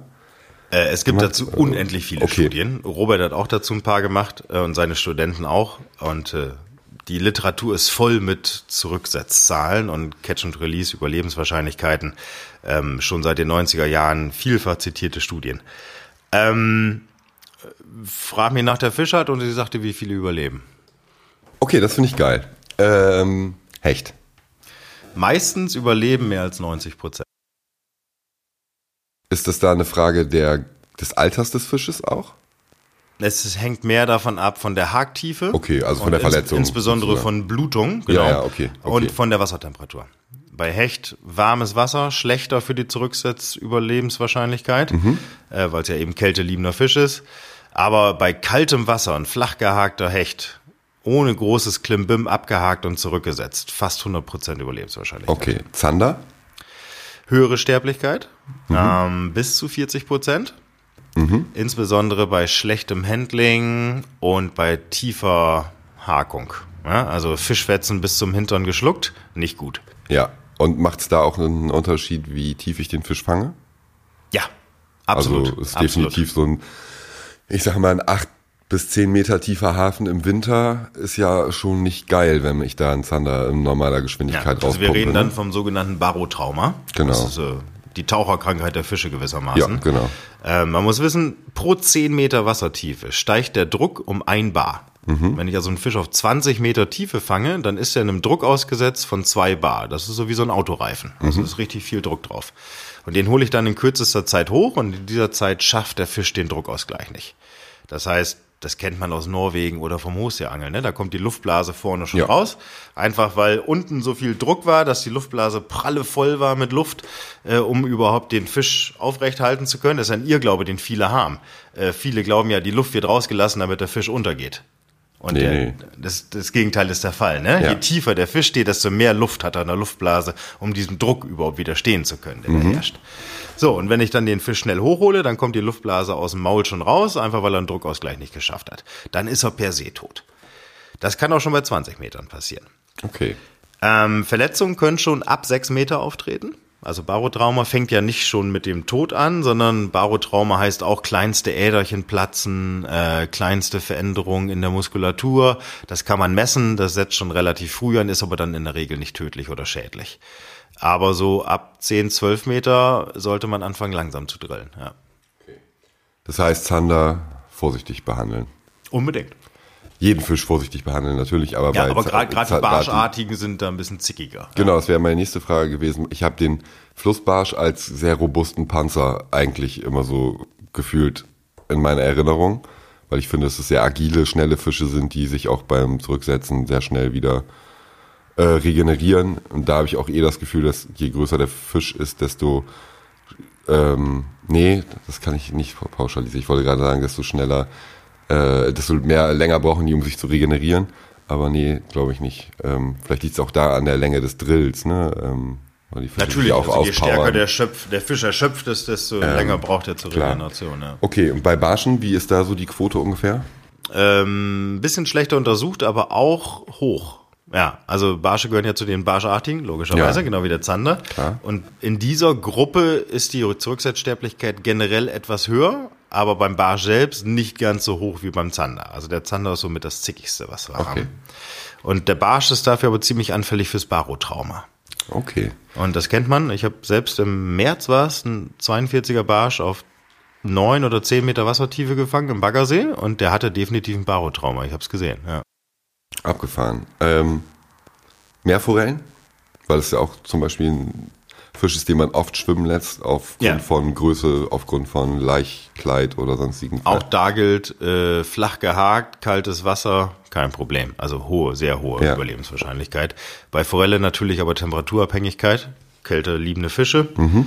Sehr hohe Temperaturen dann sicherlich förderlich für die Sterblichkeit, also negativ zu bewerten. Mhm. Und bei allen Vorgängen gilt tiefsitzende Haken und Blutung sind negativ zu bewerten. Und absolut positiv zu bewerten sind wieder hakenlose Haken. Die erhöhen die Überlebenswahrscheinlichkeit. Okay. Ähm, ja, danke. Das finde ich auch, ich will das gar nicht weiter ausführen, aber es waren, glaube ich, jetzt gerade die für unsere Zuhörer vier wichtigsten Fischarten, ähm, wo man es nochmal gebündelt einmal an einem Platz hast. Ähm, eine wichtige Frage, die wir auch ganz schnell klären können, glaube ich, ist, wird immer wieder, gerade wenn Leute, wenn man in Holland angeln war und man dann erzählt, ja, wir haben so und so viele Fische gefangen, ja, wo sind die alle? Ja, die schwimmen alle wieder. Ja, wieso macht ihr das? Bla bla bla, sind wir bei Catch and Release. Äh, dann sagt man denen immer, ja, es ist für Fische gar nicht so schlimm, die empfinden keine Schmerzen. Ist das so? Empfinden Fische nur Stress? Also es wird ja immer gerne auch gesagt, Fische haben keinen Schmerzempfinden. Ja. Ist das untersucht? Also man, man kann das nicht mit Ja oder Nein beantworten. Es ist untersucht, aber es gibt einen starken wissenschaftlichen Streit, ob sie nun Schmerzen empfinden oder nicht. Okay. Und wenn man ehrlich ist und es objektiv betrachtet, muss man sagen, wir haben keine definitive Antwort. Okay. Auf diese Frage. Aber es ist eine super spannende Frage, weil es nämlich letztlich eine Glaubensfrage ist. Und äh, da verabschiedet sich manchmal die Wissenschaft so ein bisschen von der Wissenschaft. Und zwar ähm, ist es so, dass wir Menschen Schmerzen empfinden können und auch Säugetiere können Schmerzen empfinden, selbst Vögel können Schmerzen empfinden. Und beim Fischen ist das halt unklar. Und das liegt daran, dass einmal die Gehirnregion, in der Schmerz verarbeitet wird, beim Fisch fehlt. Die fehlt aber auch beim Vogel. Da mhm. übernimmt das eine andere Region. Aber die Nervenenden, die für die Weiterleitung des Schmerzreizes zuständig sind, sind beim Fisch extrem schwach ausgeprägt. Also zumindest beim Knochenfisch. Beim Knorpelfisch fehlen sie sogar ganz. Ja, so ein mhm. Stör hat diese Dinger gar nicht. Äh, die Knochenfische, also unsere heimischen hier Fische ganz normal, Teleoster, die haben aber relativ wenige davon. Das heißt, wir haben die physiologische Voraussetzung ist nicht so richtig gegeben, heißt aber nicht, weil es ja doch einige von diesen Nervenenden gibt und eine andere Hirnregion das übernehmen könnte, könnte man noch sagen, ja, theoretisch könnten sie ja doch Schmerz empfinden. Und dann geht man hin und macht Versuche äh, und interpretiert das Verhalten der Fische und sagt dann, das war jetzt aber bewusstes Schmerzempfinden oder nicht. Und diese Vorgehensweise okay, ist äußerst problematisch. Und deswegen sagen wir eigentlich, dass ein bewusstes Schmerzempfinden, das menschenähnlich ist, eigentlich sehr unwahrscheinlich ist. Mhm. Es gibt aber auch Wissenschaftler, die das Gegenteil behaupten, aber deren Methoden und deren Interpretationen sind wissenschaftlich gesehen eigentlich viel zu weit führend. Also das, was die an Ergebnissen präsentieren, reicht eigentlich nicht, um das fest sagen zu können, mhm. sodass wir am Ende hier immer noch über eine Glaubensfrage reden und das wahrscheinlich auch noch die nächsten 10, 20, 30 Jahre tun werden, weil wir den Fisch ja nicht fragen können. Sehr gut. Ja, interessant. Cool. Äh, also ein Thema, was wir nicht ganz klar beantworten können. Nee, kann witzig, keiner. Witzig. Kann keiner. Äh, nicht mal du als äh, Doktor. Ja, selbst die, Schmerzforscher an, selbst die Schmerzforscher an Fischen können es nicht definitiv beantworten. Manche behaupten zwar es zu wissen, aber das kann eigentlich keiner sagen, ja. Okay, schön. Ähm, dann würde ich jetzt eine These noch schnell machen, bevor wir den Zeitrahmen sehr zu doll sprengen, weil wir ja doch noch ein bisschen andere Sachen auf dem Zettel haben, als diese Thesen zu beantworten. Sag mal, ähm, wichtig ist auch das Thema Luftdruck. Kannst du das kurz und knapp beantworten, inwiefern der Luftdruck, die oder Luftdruckveränderung das Beißverhalten der Fische beeinflusst? Nach unserer Forschung gar nicht. Äh, äh. ja, also wir konnten null Effekt finden, zumindest beim Hecht. Ach, ähm, geil. Aber es ist natürlich so, wir haben ja gezeigt, dass starker Wind, schlechtes Wetter ganz gut für ein Hecht ist und auch für andere Fischarten gut zum Fangen ist, wenn ich etwas schlechteres Wetter habe. Und schlechtes Wetter korreliert natürlich mit diesen etwas geringeren Luftdruckwerten. Ja, also möglicherweise ist das schon ein Effekt, den wir aber nicht explizit isolieren können. Aber eins ist ganz wichtig. Wir reden ja hier über Luftdruckschwankungen bei uns. Also vorgestern, glaube ich, war das, da war es 36 Grad und nachts war es auf einmal nur noch 11 Grad. Das war sehr windig, das ist total abgekühlt für einen Tag. Ähm, da hat sich sicherlich auch der Luftdruck verändert nach unten. Das sind also wenige Hektopascal, die dieser Luftdruck nach unten gegangen ist. Wenn ich das in einen Fisch umrechne, der ja sehr viel größeren Drucken, Drücken äh, unter Wasser ausgesetzt ist, bedeutet eine massive Luftdruckveränderung auf den Fischkörper nicht mehr als eine Veränderung in der Wassersäule um 10 oder 20 Zentimeter. Geil. Geil. Geil. Ich werde nie wieder in meinem Leben sagen, der Luftdruck hat sich verändert, deswegen haben wir nichts gefangen. Das ist nicht die beste Ausrede. Geil, super. Wow, wir nennen diese Folge äh, des Podcasts vielleicht Luftdruck. Luftdruckveränderung und Beißverhalten. Also super geil, äh, das zu, äh, auf, aus wissenschaftlicher Sicht mal zu hören.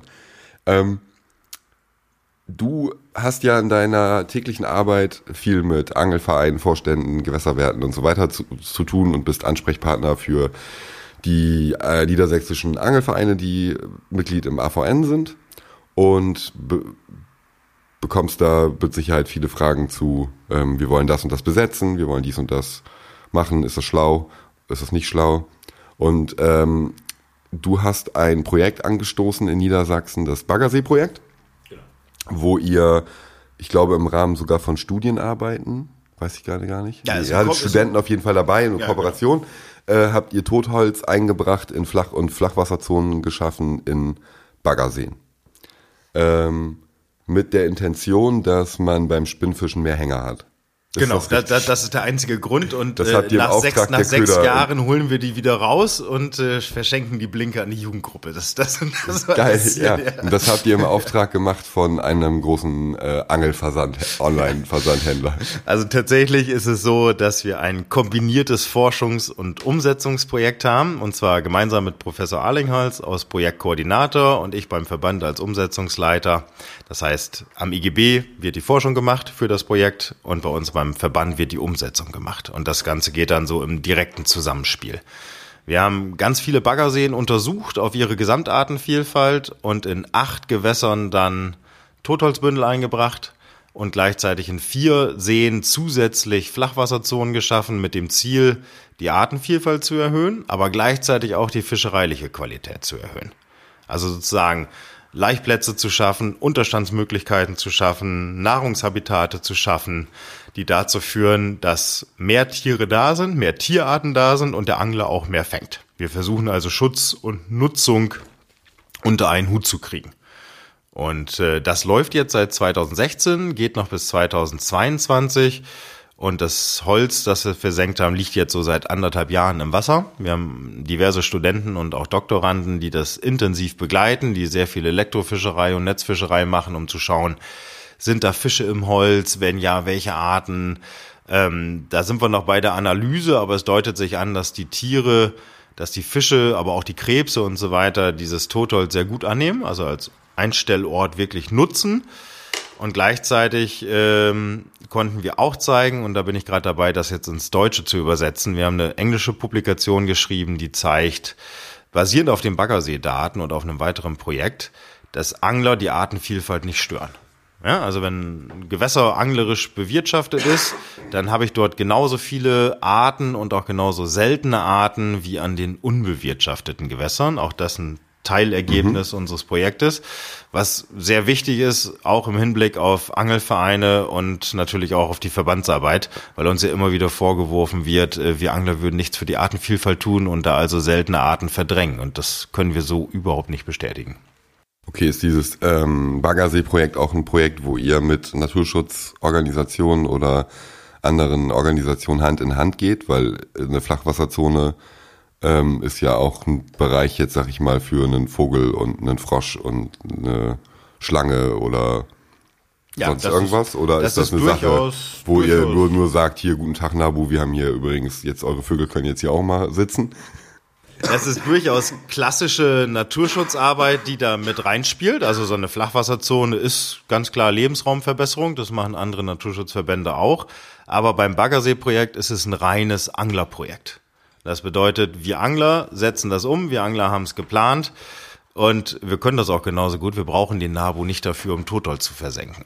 Nee, so war das auch nicht gemeint. Aber hätte ja sein können, dass die sich dann denken, ähm, ach ja, das ist ja nett, was die da Angler da machen. Ne? Da springen wir jetzt mal mit auf ist sogar in einem Fall ungewollt passiert. Also ich habe Führung gemacht, auch mit NABU-Jugendgruppen an unseren Testgewässern und äh, habe den Flachwasser gezeigt und habe den Totalzonen gezeigt und die waren total cool, ja. Es war eine regionale Gruppe vom NABU und die waren auch überhaupt nicht gegens Angeln und auch nicht verblendet. Die waren super drauf, äh, hat richtig Spaß gemacht mit denen sogar und die Zeitung war da. Und die Regionalzeitung berichtete dann vom Baggersee-Projekt des NABU und wir Angler hätten uns das angeguckt. Das war aber das Gegenteil war der Fall. Ja, ja das, das war super. Süß. Da waren wir alle ein bisschen sauer. Und äh, sowohl der AVN als auch der NABU haben dann gemeinsam die Zeitung aufgefordert, eine Gegendarstellung zu drucken. Das haben sie auch getan. Und am Ende war die Gegendarstellung, glaube ich, sogar einen Tacken länger als die äh, eigentlichen Artikel. Also äh, die mussten dann das umdrehen. Aber das ist auch ein Indikator dafür, wie Menschen in ihrer Sichtweise funktionieren. Wenn ja, so ein tolles wie, Angler wahrgenommen werden. Wenn so ein ne? tolles Projekt gemacht wird, wo halt auch Naturschutz mit drin ist, obwohl es insbesondere auch den Anglern äh, nützt und hilft, äh, dann heißt es gleich, das muss ja der NABU gemacht haben. Ja, ja, ne? klar. Genau. Das ist so die Wahrnehmung. Genau. Äh, und da, da arbeiten wir dran, dass sich das vielleicht mal ändert, dass wir Angler eigentlich da auch super sind und unsere Daten zeigen das. Wir stören nicht und im Gegenteil, wir tun auch viel Gutes. Also. Schön, also ein gutes Projekt. Ist danach schon ein nächstes großes Projekt in Planung? Darfst du schon darüber sprechen?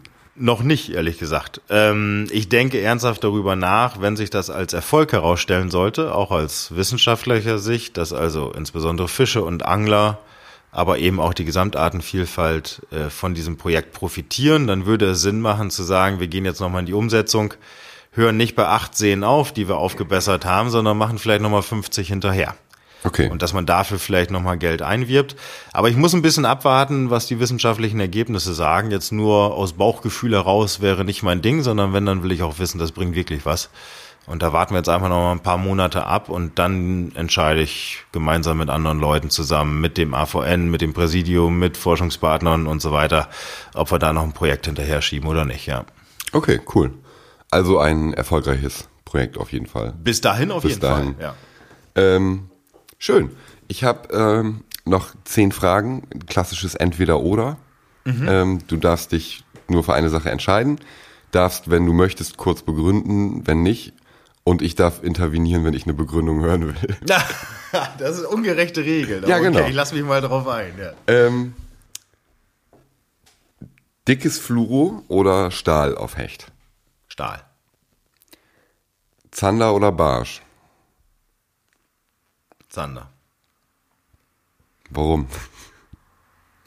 Weil er schwieriger zu fangen ist, hauptsächlich weil er in weniger Gewässern in großen Mengen vorkommt. Das mit dem schwieriger zu fangen möchte ich so unterschreiben.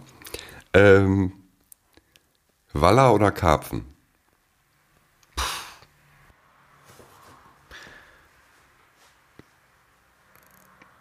Weiß ich nicht. Also ich, ich finde Waller total cool. Angel aber mehr auf Karpfen, aber einfach auch, weil ich so wenig gute Wallergewässer in meiner Nähe habe. Okay. Ähm, auf dem vom Boot angeln? Vert, vertikal oder werfen? Oh. Das Angeln ist so bunt, ja, da kann ich doch nicht nur eins machen, ich mach beides. Okay, ja klar, machen kannst du auch beides, aber was machst du lieber? Kannst du das pauschal sagen? Ich könnte das pauschal sagen. Du könntest das pauschal sagen. Ja. Ich, ich glaube, ich werfe mehr, äh, ist aber strukturbedingt. Also ich sage jetzt mal vertikal, weil ich da gerade so ein bisschen drauf stehe. Okay. Ja, mein Kumpel sieht das genauso. Ich werf lieber, auf jeden Fall. Sieht aber auch daran, dass ich nicht sehr erfolgreich vertikal angel. Ähm, Bachforelle oder Meerforelle? Meerforelle. Gute Entscheidung. jetzt äh, auch für, jetzt kommt eine Frage, die habe ich Freddy Harbaut auch gestellt. Der hat eine interessante Antwort gegeben und äh, auf meine Nachfragen sehr interessant geantwortet. Ich bin gespannt, was ein Wissenschaftler dazu sagt. Handlandung oder Kescher? Kescher. Muss ich überhaupt nicht drüber nachdenken. Gut. Sehr gut. Möchtest du da noch was zu sagen? Gerne, gerne. Also ist ja ein viel diskutiertes Thema und äh, eine Handlandung ist grundsätzlich nichts Schlechtes. Ja, also gerade beim Hecht kann man super einen Kiemgriff setzen. Das ist für einen erfahrenen Angler möglich, aber auch mit Verletzungsgefahren verbunden. Der Kescher ist die sichere Variante. Für den Fisch und für den Angler. Ja, man kann mhm, bei ja. Handlandung oder mit diesen Lip Grips und was es alles gibt, den Fisch auch ernsthaft verletzen. Mit dem Kescher passiert das nicht. Und zwar dann, wenn ich einen guten, großen, gummierten Kescher benutze. Das ist total super. Diese gummierten Kescher sind gut für den Angler, weil erstens der Fisch sicher gelandet ist. Sieht vielleicht nicht ganz so fancy aus wie eine coole Handlandung, aber der Fisch ist sicher im Kescher gelandet. Du hast ihn definitiv bei dir und kannst dann entscheiden, was du machst. Die gummierten Kescher schützen die Schleimhaut der Fische Und die gummierten Kescher verheddern sich nicht mit den Haken. Wenn da noch vom Wobbler drei freie mm. Drillinge hängen, die kriege ich beim gummierten Kescher super raus. Und deswegen sind diese Gummikescher das Beste, was dem Angler passieren kann und das Beste, was dem Fisch passieren kann. Bei der Handlandung verletzt sich der Angler häufig, gerade wenn er mal daneben haut oder eben der Hecht oder wer auch immer sich doll bewegt, ne, dann ähm, kann man sich die Hand verletzen, sehr stark sogar zum Teil. Ähm, gleichzeitig können sich die Fische dabei verletzen und alle anderen Landehilfen sind auch nicht so elegant und so gut wie der gummierte Kescher. Also da bin ich eindeutig, ja, gibt's keine Zweifel. Schön, finde ich gut. Freddy Harbord sah das genau anders. Wobei ich auch sagen muss, der, der äh, angelt ja viel auf Zander und viel auf Hecht. Ja. Und der hat halt hunderte, wenn nicht tausende Fische schon per Hand gelandet. Ja.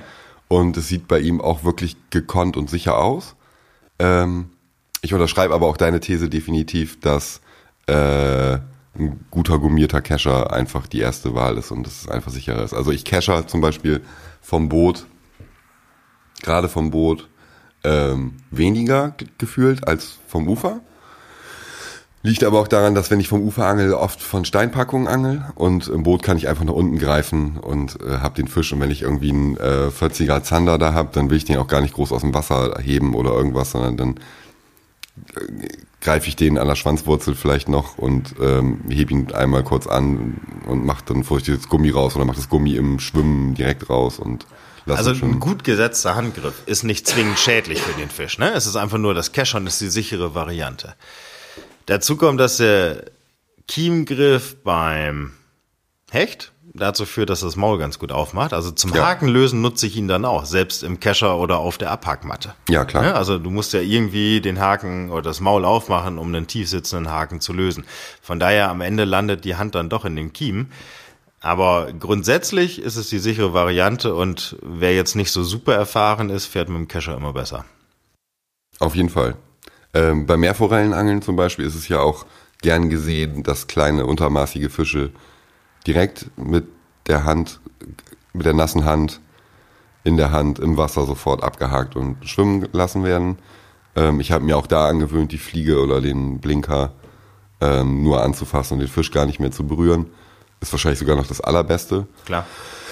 Ähm, aber da würdest du dann auch eher sagen, ist eine nasse Hand vielleicht doch noch besser als ein gummierter Kescher für so einen kleinen Fisch, wo der sich nicht groß wehrt oder irgendwas? Oder ist das eigentlich Quatsch, da das zu sagen? Der wichtig ist, die Schleimhaut zu schützen. Und äh, wenn man jetzt den Fisch nur im Wasser berührt, ist der Kescher vielleicht trotzdem noch besser, weil die Auflagefläche geringer ist als eine mhm. ganze Hand. Ähm, Habe ich jetzt keine vergleichende Studie im Kopf, weil das meist dann mit trockenen Händen und anderen Umständen noch gemacht wird. Aber sag mal, wenn du deine Forelle sicher und ohne großes Handling im Wasser ablöst, dann wird es ihr gut gehen. Also ja. dürfte nicht zu viel passieren. Ähm, Foto oder Video vom gefangenen Fisch? Äh, vom Toten oder vom Lebendigen? Vom Lebendigen. Streng genommen darfst du beides nicht. Beziehungsweise es ist nicht verboten, Fische zu fotografieren. Es ist auch nicht verboten, Videos von Fischen zu drehen. Ja. Nur muss der Fisch dennoch unverzüglich zurückgesetzt werden, wenn man dann sicher gehen will, dass man keine Konflikte mit dem Gesetzgeber haben möchte. Okay. Das ist also kein Problem. Ja, ja, ja, Fisch fotografieren, du kannst auch ein Video davon drehen, wie ich einen Zander fange. Der ist dann voll im Bild und trotzdem setze ich ihn unverzüglich dabei zurück. Äh, von daher, wenn man es richtig macht, ist es egal, ob die Kamera auf Video oder Foto steht. Schön. Also schön, wie du das runterbrichst auf gleich das Handling. Und ich finde es krank, wie oft sich dieser Podcast eigentlich um Catch and Release dreht. Also wie oft man sich rechtfertigen muss, obwohl man es eigentlich gar nicht will oder witzig, ne? Wir kommen immer wieder bei allen möglichen Sachen zum, zu, irgendwie ist dir das aufgefallen, dass wir die ganz, ganz oft schon an dem Punkt waren heute, wo es um das Zurücksetzen von Ja, geht? natürlich. Aber das ist ja auch insofern relevant, dass ja nicht unerhebliche Mengen an Fische auch zurückgesetzt werden. Sei ja. es freiwillig und vor allem auch, weil, ich meine, mein Zander heute war definitiv nicht mitnahmefähig, ja. Nee. Der war besser schon zurückgesetzt und der wird auch nächstes Jahr noch schon zurückgesetzt, weil dann ist er immer noch nicht maßig, ne? Also von daher, äh, man fängt halt auch wahnsinnig viele Fische, die zurückgesetzt werden ja. und auch zurückgesetzt werden müssen. Das ist ein wichtiges Thema. Ja. Also das machen wir vielleicht nochmal dediziert auf. Da habe ich mir tatsächlich mal überlegt, ob ich mal so ein Catch-and-Release-Fass aufmachen möchte und dazu äh, drei, zwei bis drei Leute an den Tisch hole. Also eine richtige Diskussion, wo es dann aber um, um subjektive äh, Wertvorstellung geht, ne? Also äh, ja, nee, um Ethik und Wissenschaft. Ja, das meine ich ja. Ja, also ja jeder ja, hat seine eigenen Werte, die dahinter stehen und die das Verhalten dann beeinflussen. Ja, aber auch ein, ein, ein Dr. Thomas Klefo, der am Tisch sitzen könnte und sagen könnte, hör mal zu, zurückgesetzte Zahlen haben eine Überlebenschance von 60 Prozent. Oder, oder auch höher. Oder ja. höher. Ähm, ist ja eine ganz andere Ansage als ein äh, passionierter Zanderangler, der sagt, ähm, alle meine Fische, die ich zurücksetze, äh, da gehe ich pauschal von aus, dass die überleben. Klar, also ne? du, darfst Oder mich, du darfst mich gerne bei solchen Themen ansprechen, das ist überhaupt keine Frage. Ähm, Witzig. Schauen wir mal. ja, aber lass uns das ja. vertagen. Lass uns genau, das vertagen, weil ich glaube, das Fass ist jetzt zu schwer, um das zu tragen. Ähm, Bier oder Wein? Beim Angeln Bier. Gut. Äh, Kudder oder Brandung? Brandung.